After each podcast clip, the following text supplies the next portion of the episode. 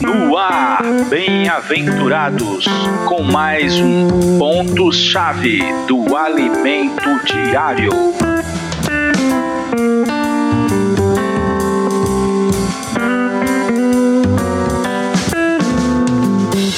Jesus é o Senhor. Olá, meu querido bem-aventurado, minha querida bem-aventurada. Chegamos à terça-feira, estamos estudando, né, aprendendo e comendo a palavra do Senhor.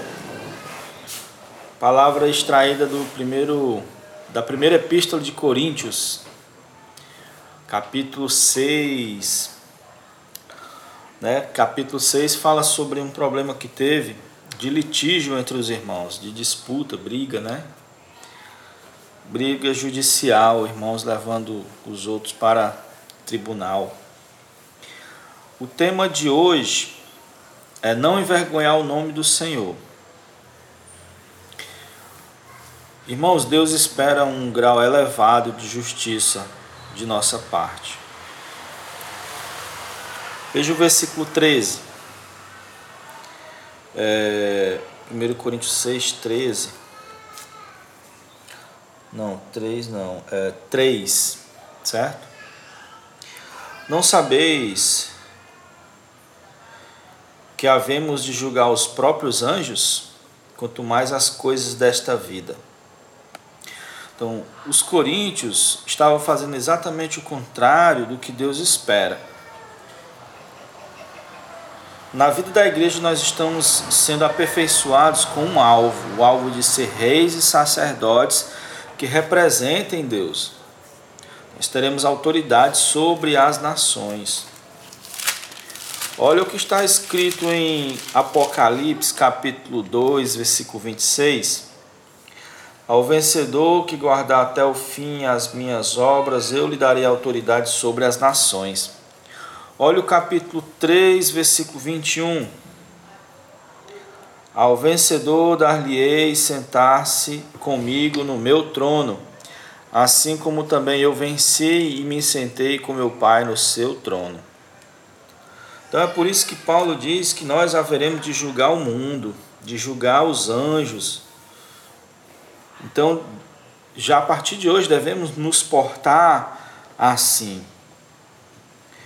Em 1 Coríntios 2,15 diz que o homem espiritual julga todas as coisas, mas ele mesmo não é julgado por ninguém. Os irmãos abandonaram esse princípio. Paulo deu uma dura neles através da epístola. Porque isso envergonha a palavra e o nome do Senhor. Só em ter briga já era problema. Quanto mais deixar o mundo julgar eles, né? Versículo 7 diz assim, ó: Só o existir entre vós demanda já é completa derrota para vós outros. Aí ele diz: Por que não sofreis o dano, a injustiça? Por que não sofreis antes o dano? A sabedoria de Deus está na igreja. Existem homens espirituais com o Espírito de Deus. É possível resolver entre nós mesmos. Se essa palavra chegou até nós, é porque podemos praticar. Aqui no, em Gálatas 6, 10, mostra como é no Espírito. Gálatas capítulo 6, versículo 10. Por, por, é, por isso, enquanto tivermos oportunidade, façamos o bem, façamos o bem a todos, mas principalmente o da família da fé. Isso é quando vivemos no Espírito. Quando vivemos na carne é 1 Coríntios 6, 7. Só o existir entre vós demanda já é completa derrota a vós outros. Então, tanto o ofensor como o ofendido, tanto o que praticou a injustiça como o que recebeu a injustiça, deve colocar a palavra do Senhor e honrar o seu nome acima de si mesmo. Caso contrário, vão parar nos tribunais humanos. Isso é vergonha para o Evangelho, é vergonha para a palavra. Com certeza vão dizer assim deles: olha, é porque é crente. Olha aí, dois irmãos brigando. Agora é possível, é possível sofrer o dano, é possível é, resolver? É sim. Senão, não existiria bem no meio desse capítulo o versículo 17. Mas aquele que se une ao Senhor é um espírito com Ele. É através do Senhor. O Senhor é o Espírito.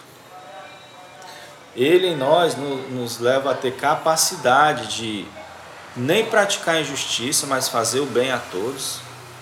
E se receber injustiça, entregar ao reto juiz que julga, entregar ao Pai. Fique agora com o hino, o hino S86. E amanhã nós vamos ver que o Espírito Santo tem uma obra maravilhosa dentro de nós chamada lavar regenerador.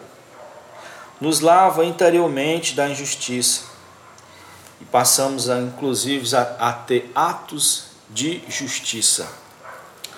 Jesus é o Senhor e até amanhã.